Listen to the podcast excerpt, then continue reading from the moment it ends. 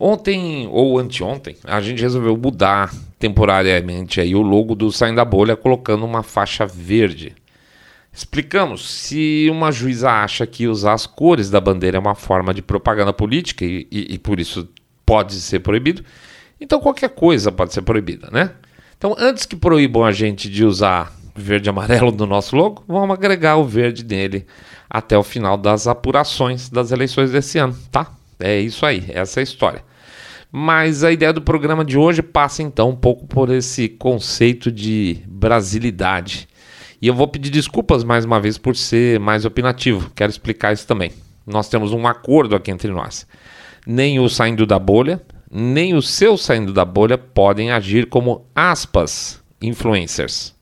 A gente não quer ser influencer por opinião, nós queremos, claro, influenciar de alguma forma uh, a maneira com que as pessoas pensem, mas pelos seus próprios meios. Cada um que pense como quiser. Usando o que? Basicamente informação. A pessoa se informa e chega às suas próprias conclusões. Cabe a nós dar informações para que as pessoas cheguem à conclusão que quiser. Pega os casos aí dos nossos programas de Ucrânia, longe do que a gente fala de ser de alguma forma uma torcida, a gente não torce aqui não. E às vezes não torcer pode parecer torcer, engraçado, né? Daí pode uma pessoa ou outra achar ruim, normal, e, e, muitas vezes que é muito bacana, a pessoa entra em contato com a gente, a gente conversa, e olha que legal, não muda nada, porque nós não temos a petulância e eu chamaria isso de petulância de nos chamarmos de influencers. E a petulância assim, para ser influencer, você tem que achar que você tem alguma verdade absoluta para convencer os outros. Pois é, a gente, lamento, a gente não tem. O Mr. Way define muito bem. Bons episódios que funcionam aqui, aqueles que é, bombam são aqueles que a gente conta histórias. E histórias são baseadas em fatos e acontecimentos. E aí, gente, tem mais view, tem mais elogio. Portanto, nós não somos influencers, nós somos, de certa forma, contadores de histórias. O Rogério, uma vez num bate-papo por Zoom aqui, falou que se eu me metesse a influência, ele vinha aqui dar na minha cara. E olha, o cara é grande, tá? Ele, ele, se ele pular no mar lá em Portugal, ele tá morando lá agora, né? Se ele pular, acho que no Atlântico, em 10 braçadas, ele já está aqui em Santos, dá dois pulos, chegou em São Paulo e ele me quebra inteiro. Então, eu não vou arriscar, obviamente.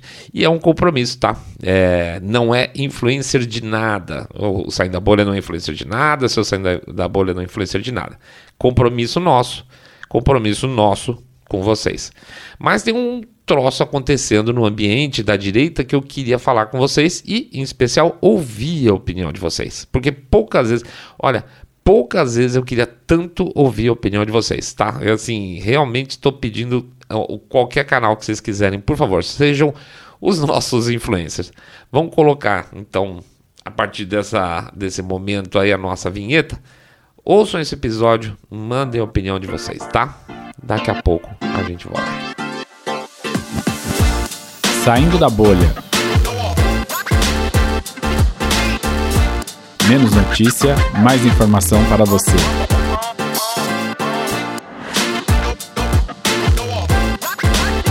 Falando dos influenciadores da direita brasileira.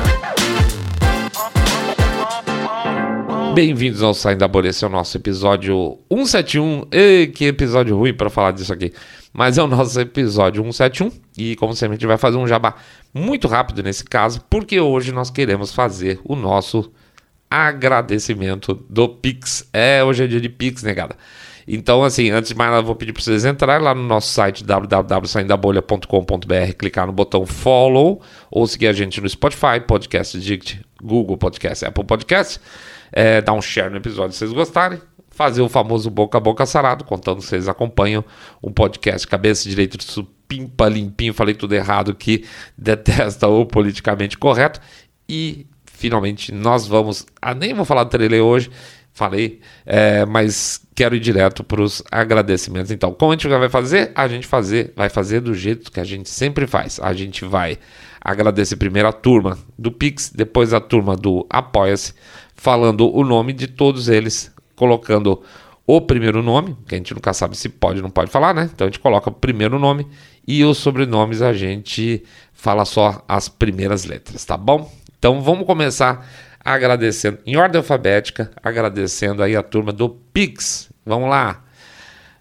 Muito obrigado, vamos lá. É Adalberto CV Júnior, Ademar ODSF, Alceu R, Altamir BP, Arsen... Oi, Arsênia, minha prima, Arsênia V da C, Beatriz BM, Beatriz está sempre aí, Benísio, falei com ele ontem, eu acho, Benísio MJ, Clóvis Alberto Bloch, é o homem que joga em múltiplas pontas, Francisco HCD, salve senhor, Glauber de FS, Glaucio, eu conheço todo mundo agora, tá complicado, Glaucio LD, O, a Hilda e IK, Zé Luiz G, Josimar V da S, Josué R da S, Luciano BR, Luiz Cláudio CP, Magno AC, salve Magno, com as coisas vão lá no YouTube, tá gostando, né? Fico feliz. Márcia R da F, Marcos Vinícius V, Mônica P, Reginaldo PS, Renan SG, Roberto Alexandre M, Robson Apolônio, meu colega, Rodrigo LR, Ronaldo SDS, Rui CG e o grande Tércio, sempre grande Tércio presente também. Muito obrigado, Tércio. FL. Agora vamos então para a turma do Apoia-se. Vamos lá. Adriano GF, Anderson M. Salve, Anderson. Clóvis Alberto Bloch, homem que joga nas duas pontas. Fábio e M. Israel. Israel DAS, faz tempo em Israel. João Luiz Pisa, esse também faz tempo pra caramba. Marcel R da S. Vixe, PHBL, direto aí. Rita Jorge. Rodrigo MF. Puxa vida. Rogério FB. Sérgio AD. O Sérgio P, direto também. Soraya F e o Tarcísio RDSS. Essa é a turma do nosso que, que mensalmente ajuda a gente aí via Apoia-se. Eu não preciso falar o quanto, preciso sim, preciso falar o quanto eu sou agradecido a essa moçada toda, o que eles viabilizaram de coisa, vocês não põem uma fé, tá? Então, assim, sempre de muito coração, muito obrigado meu, muito obrigado Rogerão, muito obrigado Mr. Way. Vocês fazem a diferença não só aqui com, com a nossa equipe, mas pode ter certeza que vocês viabilizam todo um trabalho que ajuda um monte de gente fora, por aí afora, tá? São aí algumas centenas de pessoas que são impactadas aí pela nossa, pelo nosso, nossa fala, que curtem o que a gente faz e que se vocês não fizessem isso, basicamente as chances de acontecer, tá aí três anos e meio, seria muito pequena. Então, muito obrigado de todo o coração. Não esqueceremos de vocês em hipótese alguma, tá bom? Vamos lá então, gente. Vida que segue. Contextualizando. Adoro fazer esse episódio, de verdade, verdade mesmo. Vamos lá. Antes de mais nada, deixa eu fazer um, então, um disclaimer aqui. Não é mimimi, não, tá? Não é um episódio mimimi, mas eu acho importante vocês, é, para vocês, para quem não está muito por dentro desse assunto, ter alguns dados que eu acho interessante. Via de regra, todo mundo já sabe que as big techs, de maneira geral, não gostam de produtores de conteúdo com viés de direita. Na verdade, isso acaba acontecendo porque isso está associado a um contexto um pouquinho mais amplo, tá? A gente sempre fala aqui, fique atento, porque muitas vezes o problema não é direita e esquerda, mas o problema é na vertical, de cima para baixo, tá? Como grande parte dos produtores de conteúdo da direita se chocam com o establishment, então eles acabam sofrendo a consequência disso. E isso é vertical, tá? Não é obrigatoriamente horizontal.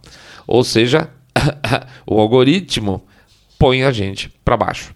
Já contamos aqui no nosso perfil do Facebook que está com uma marcação vermelha lá, que significa que, por exemplo, a qualquer momento ele pode sair do ar. Mas na verdade, gente, nem precisaria sair do ar, tá? Porque o Facebook não entrega o nosso conteúdo para os mais de 11 mil followers, então praticamente dá na mesma. Talvez quem tenha conta no Facebook, se quiser receber mais notificação, vai ter que entrar no nosso perfil lá de vez em quando para, quem sabe, o algoritmo dar uma ativada, tá? Mas não é garantido. Então, sei lá, se vocês falam, puxa, não estou recebendo nada saindo da bolha no Facebook, entra lá uma hoje, entra daqui a uns dois dias, entra depois uns quatro dias, pode ser que o Facebook comece a ativar e mandar coisa para vocês, mas a chance é pequena, tá? Mesma coisa no Twitter. Será que a taxa de crescimento lá no nosso perfil é normal? Claro que não. Basta ver então naqueles dias que vários perfis conservadores explodiram de crescer, né? Foi quando o Elon Musk falou que ia comprar o Twitter.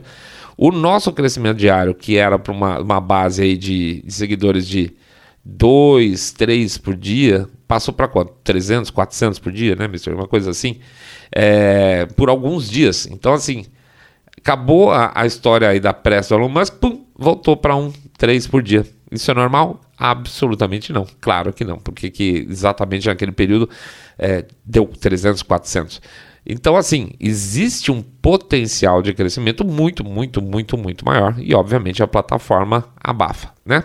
De novo, eu não estou aqui, não estou fazendo esse, trecho aqui para fazer mimimi sobre nós, nós saindo da bolha, tá? Mais para situar vários outros produtores de conteúdo que estão no mesmo pé. Olha, Hoje nós colocamos, por exemplo, no ar o, um vídeo no YouTube contando a história lá da menina de 10 anos, né? O caso aquele de estupro, aborto, aquela coisa toda. Uma história muito ruim.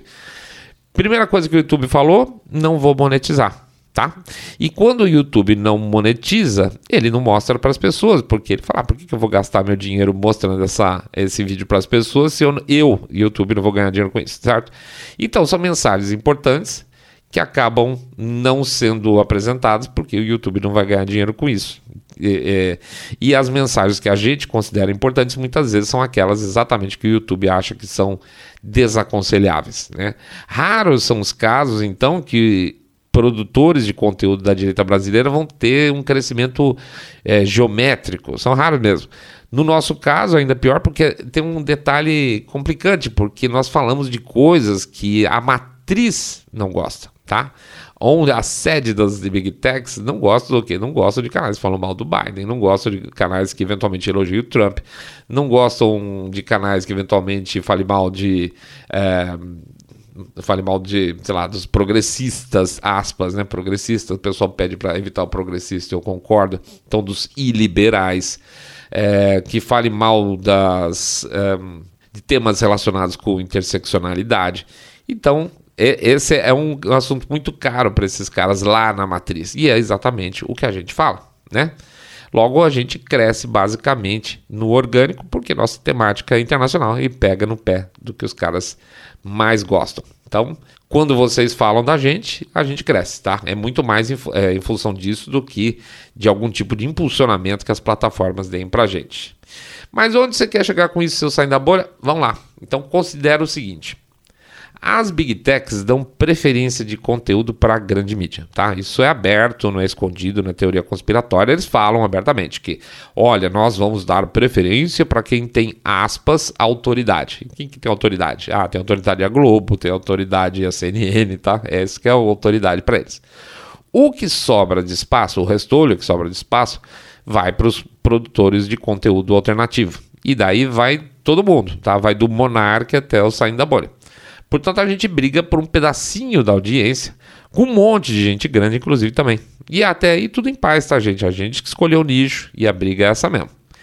Mas, mas, mas, assim como o Facebook esconde o, o saindo da bolha, o YouTube, que tem sido para muita gente é, uma fonte de receita muito importante, o YouTube também, além de esconder esses canais é, maiores, alternativos, ele também desmonetiza um monte de gente com uma facilidade incrível. O pior, simplesmente fecha o canal. Fala, ó, você não vai, não vai aparecer mais.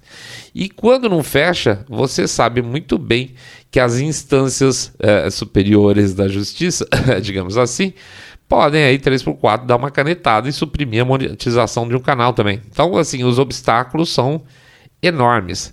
E aí que tá a coisa. Para um canal sobreviver financeiramente do seu próprio trabalho, ele tem dois caminhos possíveis. É, e é isso aí. Se for pelos dois, ótimo, mas geralmente não é o caso. O primeiro caso é o seguinte: o primeiro caminho é o caminho da publicidade. É ganhar dinheiro via publicidade do YouTube, por exemplo. Quanto mais gente vê o vídeo, mais dinheiro entra. entra então os caras mandam ver em mais vídeos por dia e aí você tem a possibilidade de ter mais receita. E quanto paga se você ainda por essa história? Né? Tem muita gente que tem curiosidade, de saber quanto que ganha com, com o YouTube. E, e eu digo que depende, infelizmente. Vou dar um, um range aí bem largo para vocês, vamos dizer de 1 a 10 reais para cada mil visualizações. Pronto, seria mais ou menos isso. A gente aqui tem uma audiência bacana, uma audiência qualificada. Vocês são pessoas qualificadas na visão do YouTube. Então eles pagam para a gente de 6 a 8 reais para cada mil visualizações, o que é muito bom, mas quando aprova a, a monetização, claro. Como o nosso canal do YouTube é pequenininho, cada vídeo aí dá, um, sei lá, um, quantos, uns 300 views, faz as contas, dá uns 2 reais por vídeo, e é o que tem por momento, tá? O segundo caminho, que não é a publicidade em si, é o volume. Então, assim, se um pau de gente acompanha um determinado perfil, um, vamos dizer, um influencer, vamos chamar, mesmo se você for desmonetizado, ainda teoricamente dá para viver. O que, que você faz? Você vai vender merchandising, vai fazer merchandising, vai fazer esquema de marketing de afiliação, tipo é, ah, estamos indicando o livro aqui para vocês que é super legal, viu? Eu li, achei muito bom. Botando o clique aqui embaixo, botando o link aqui embaixo, aí o cara clica no link, compra o livro e a, por exemplo, a Amazon paga uma comissãozinha para o cara do conteúdo, que isso é bom. Porque se, sei lá, 200 caras comprarem o diabo do livro que ele indicou, dá uma receita razoável para o sujeito. Não é um monte de dinheiro, mas dá uma receita. Outra é fazer o que a gente faz, passar chapéu, tá? Então chega lá. Para quanto mais gente. E isso é importante, volume, ter uma audiência grande, que não é o nosso caso, mas a gente faz do mesmo jeito que a gente cara dura. Para quanto mais gente você passa o chapéu, mais chance de cair o pingado. E vocês sabem muito bem que a gente sempre repete: pingado não é seco. Portanto, ter grande audiência é uma maneira de você conseguir escapar um pouco do garrote aí das big techs, tá? E claro, se você tiver uma grande audiência e não for desmonetizado ou pouco monetizado, aí você tá no céu. Mas aí aí não é canal de direito que você vai conseguir. Você vai ter que fazer canal de cachorrinho, você vai ter que fazer canal de fitness, tem que fazer canal de carro, essas coisas. Aí você pode ganhar uma grana boa.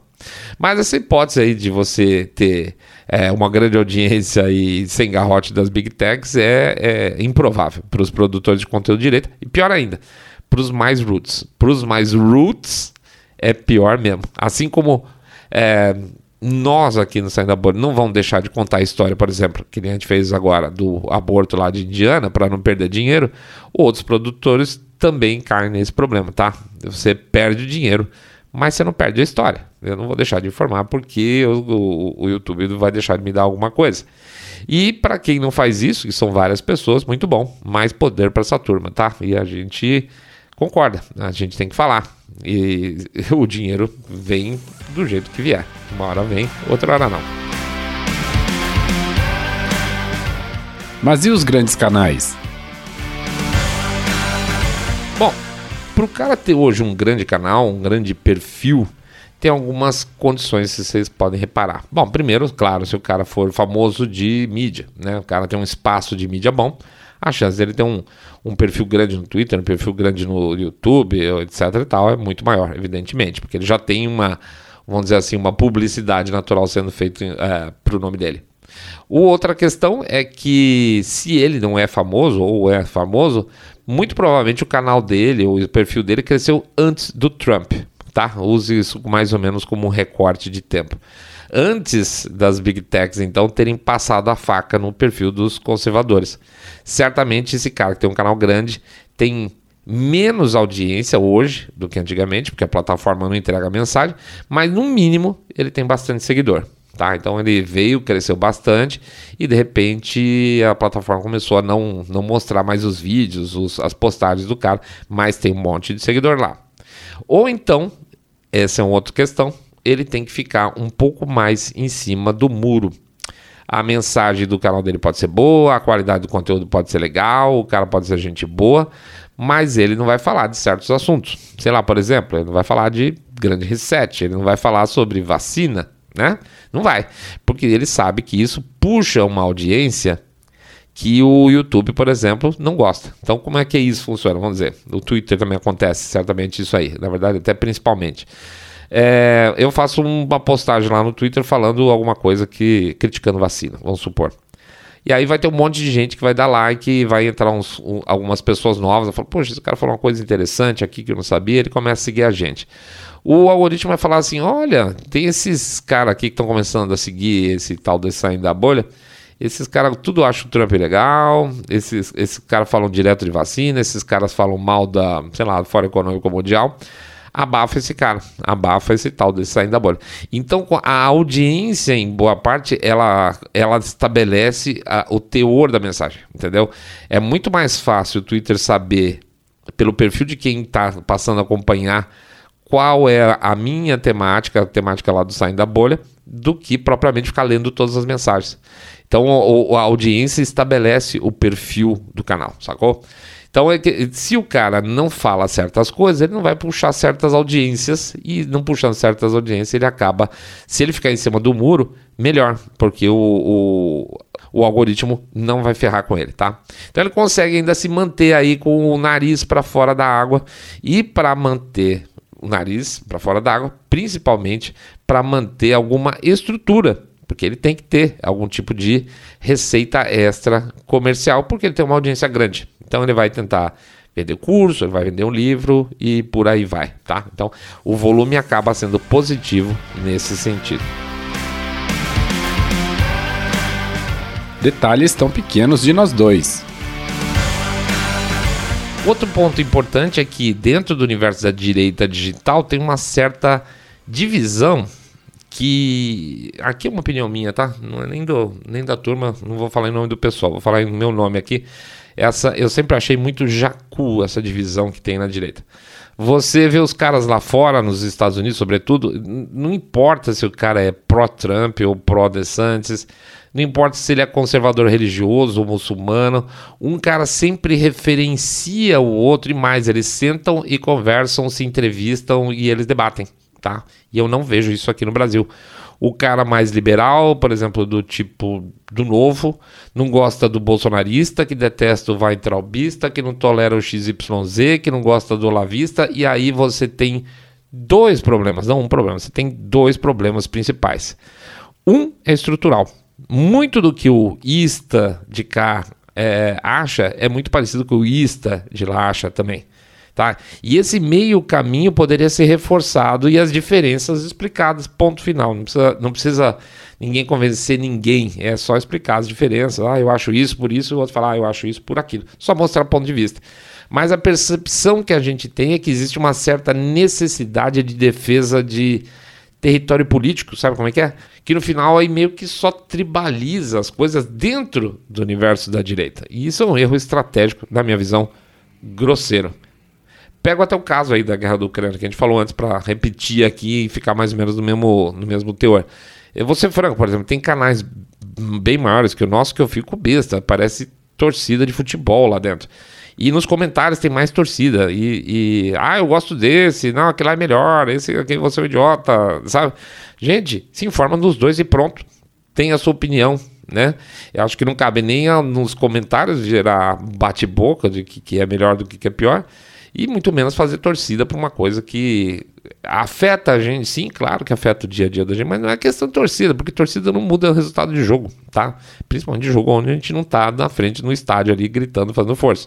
Então, torcida é bobagem. É para isso que tem variedade de conteúdo, tá? É para isso que tem dois, três, quatro pontos de vista diferentes. Então, deixa lá os caras, estão futebolizando o assunto sério. Deixa alguém vai quebrar cara, porque nunca a futebolização dá certo. Uma hora alguém vai ter que falar: ah, eu errei aqui, errei ali. A gente errou, a gente falou lá, pô, olha, eu acho que a Rússia não vai ser tão cedo que vai, pum, invadiu, né? Não foi isso aí? Então, errou, tem que ser honesto, uma hora falar que errou. E, e, a maior parte desses caras são honestos, sim. E a gente espera que uma hora eles vão ter que pedir desculpa aí desse período meio estranho dessa guerra aí de Ucrânia. Bom, mas isso é uma questão estrutural, essa tribalização é existente dentro do universo da direita. O segundo problema, além desse estrutural estratégico, é financeiro. Infelizmente, essas ações das big techs surtiram o efeito que eles queriam. Funcionou. E o que é esse efeito? Fica todo mundo meio na tanga, todo mundo meio sem dinheiro, né? Cada um defende seus dinheirinhos como pode. E seja um franco, se você coloca dois, três vídeos por dia, por exemplo, ou um episódio relativamente grande de podcast por dia, dá um trabalhão do cacete. E você não pode, não tem como você ter um emprego e fazer isso ao mesmo tempo, não tem condição. Então você precisa ter estrutura, você está pagando alguém. Hoje eu mesmo estou gastando mais, eu, eu, se eu saindo da bolsa, estou gastando mais tempo do que eu tinha combinado com o Mr. Way e isso está impactando claramente a receita da nossa empresa, tá? Ou seja, se for considerar que o Rogerão de vez em quando tem que pôr uma grana aqui e que eu e o Mr. Ray estamos perdendo receita do nosso negócio, é porque, evidentemente, o saindo da bolha é uma causa e não um business. Porque business dá lucro e causa dá prejuízo, certo? E nenhum problema com isso. Nenhum problema com isso. Mas é uma comprovação de que uma vez que não, não, não dá nada, muito pelo contrário, no nosso caso é, ainda fica no vermelho, é sinal que é uma causa mesmo, não é um business. Mas se o cara vive disso, ele tem que viver disso, tem que pagar as contas, ele não pode dar prejuízo, tá? Tá certo ele. Ele vai ter que pagar, sei lá, o condomínio, ele tem que pagar o leite das crianças, tem que pagar, sei lá, o seguro do carro. É, ele passa o dia inteiro fazendo essa, esse diabo desse troço. E aí acontece uma coisa interessante que eu queria contar para vocês que ilustra bem isso. Quando a gente terminou o e-book, nós ficamos lá todo pimpões, nossa, ficou bonito, que legal. Falando que bacana, né? Vamos contar para os nossos pares, então, desse lance, nossos pares direitos, esse monte de gente que tem canais e perfis, etc e tal. E vários desses, desses pares nós também criticam a imprensa praticamente 24 por 7, né? Vai ser um jeito bacana de mostrar o que eles estão falando de uma maneira organizada. Ó, oh, você está sempre falando aí que a imprensa está fazendo mutretagem, nós montamos um e-book que ajuda aí você a explicar, se você quiser mostrar para o pessoal. Inclusive, se você não quiser, avisa aí que a gente só faz um, um postzinho aí no, no seu perfil tal, se vocês nos permitirem isso aí, tá bom? Bom, beleza. Saímos mandando mensagem para um monte desses perfis, perfis, canais, etc. Manda pro, pro Insta de cá, pro Insta de lá, pro, pro grandão, pro médio, pros perfis maiores do Twitter que não tem conteúdo próprio, manda um monte de gente. Chuta quantos responderam uma mensagem nossa. Exatamente, zero, zerola, batatola, redondola. Para não dizer zero absoluto, o Luciano Pires, do Café Brasil, que sempre foi um incentivador, isso, muito legal. Ele sempre foi um incentivador para que existissem mais vozes de direita na mídia, né? Olha que interessante. Ele foi lá e divulgou, papum. Olha que legal isso aqui, gostei, bacana, papo, já botou no perfil dele. Gente, olha isso, tá. Só o Luciano Pires, do lado do Café Brasil. Tem um grande perfil no YouTube, no Twitter, que a gente até tem algum acesso aí via mensagem e tal, que de vez em quando a gente troca umas mensagens que sempre fala que está lá na luta contra a imprensa, que toda hora eu estou lutando contra a imprensa, a imprensa acabou, etc e tal. Mandamos para eles mensagem, explicamos o projeto, mandamos link, pá, pá, pá, tudo bonitão, explicado, olha, fique à vontade. E a resposta única que a gente teve foi assim, juro por Deus, gente, capa bonita. o cara olhou assim a imagenzinha, respondeu um troço tal, tipo, Tá.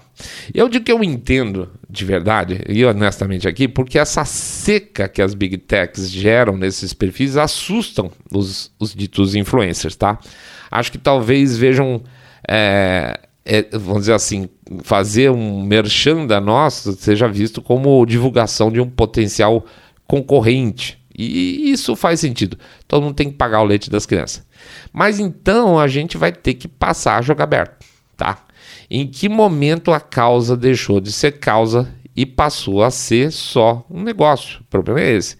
Só um negócio. Quando uma causa passa a ser só um negócio, a gente está sujeito a deixar de falar certas coisas para não causar incômodo. Deixa de divulgar ideias, digamos, menos lucrativas. E aí então, e aí eu não sei. Tá? E aí eu não sei. O que eu sei é que vocês não esperem isso de nós. Eu só posso falar por nós três. Não esperem isso de nós. Não é o nosso perfil. Para a gente, enquanto for causa, é causa. Se der para, ah, dá para ganhar algum dinheiro em cima, poxa, vou tentar ganhar dinheiro em cima. Não vou mentir para vocês não. Mas que vai ser causa, a gente sabe que vai ser sempre. Resumão. O resumo é que sim, por mais que muita gente diga e bata no peito, tá indo contra tudo e todos, vai até onde o calo aperta. Já falei isso aqui, sem juízo de valor. Eu entendo a posição das pessoas, elas têm que sobreviver, elas têm que manter os seus projetos rodando, tá? Mas bata no peito até certo ponto, com certa responsabilidade. Então é possível, é possível que o seu saia da bolha, Mr. E o Rogerão abram um segundo negócio para poder sobreviver. E quando estou dizendo sobreviver, é sobreviver o próprio saindo da bolha, tá? Saindo da bolha não ter preju. Acho que é uma maneira honesta de tratar as coisas, pois aí a gente vai poder continuar sendo independente. Foda-se se, vão ser, se nós vamos falar para 500 caras por, por episódio ou para 15 mil por episódio. Tanto faz, tá? não vai ser problema nenhum, porque tem uma outra fonte de receita que vai, é, de alguma forma, ajudando o saindo da bolha. E a gente consegue dar o recado que deve ser dado na forma que tem que ser dada. Provavelmente nós vamos abrir um segundo podcast falando de comunicação para pequenas, médias, microempreendedores, que é um tema que a gente domina muito bem e que vai poder ajudar também, que esse é um segundo ponto que, o, que a gente sempre levantou, tá? Tem que ser uma coisa que vale a pena e não só explorar comercialmente. Não tem nada contra explorar comercialmente puramente um tema, não vou ser hipócrita de forma nenhuma, eu sou publicitário, cara, eu vivo disso. Mas eu acho que se der para ajudar e ganhar uma grana, bem legal. E aí isso tudo sem censura das plataformas, né? Porque é um tema neutro. Então estamos pensando ainda, vamos ver como é que a gente vai fazer esse negócio. Mas não esperem de nós entrar no jogo da censura da nossa audiência ou de esconder concorrente, tá? Para nós, é, os nossos pares, a primeira expressão que a gente usou lá atrás no programa, os nossos pares são pares, não são concorrentes. É, é ou devia ser uma grande rede que poderia estar ajudando o país e hoje, infelizmente, em função desse certo tribalismo, está ajudando menos do que poderia. O Luciano Pires foi um dos primeiros que me avisou que as coisas seriam assim. Nós não ouvimos, por isso que o cara é mestre, sabe das coisas antes mesmo delas acontecerem. Então, obrigado pela eterna sabedoria, seu Luciano. Cabe a nós, então, manter as nossas velas abertas, manter o barco andando para frente e sermos sábios na medida do possível. Tá bom? Vamos lá. Nossa causa tá aí.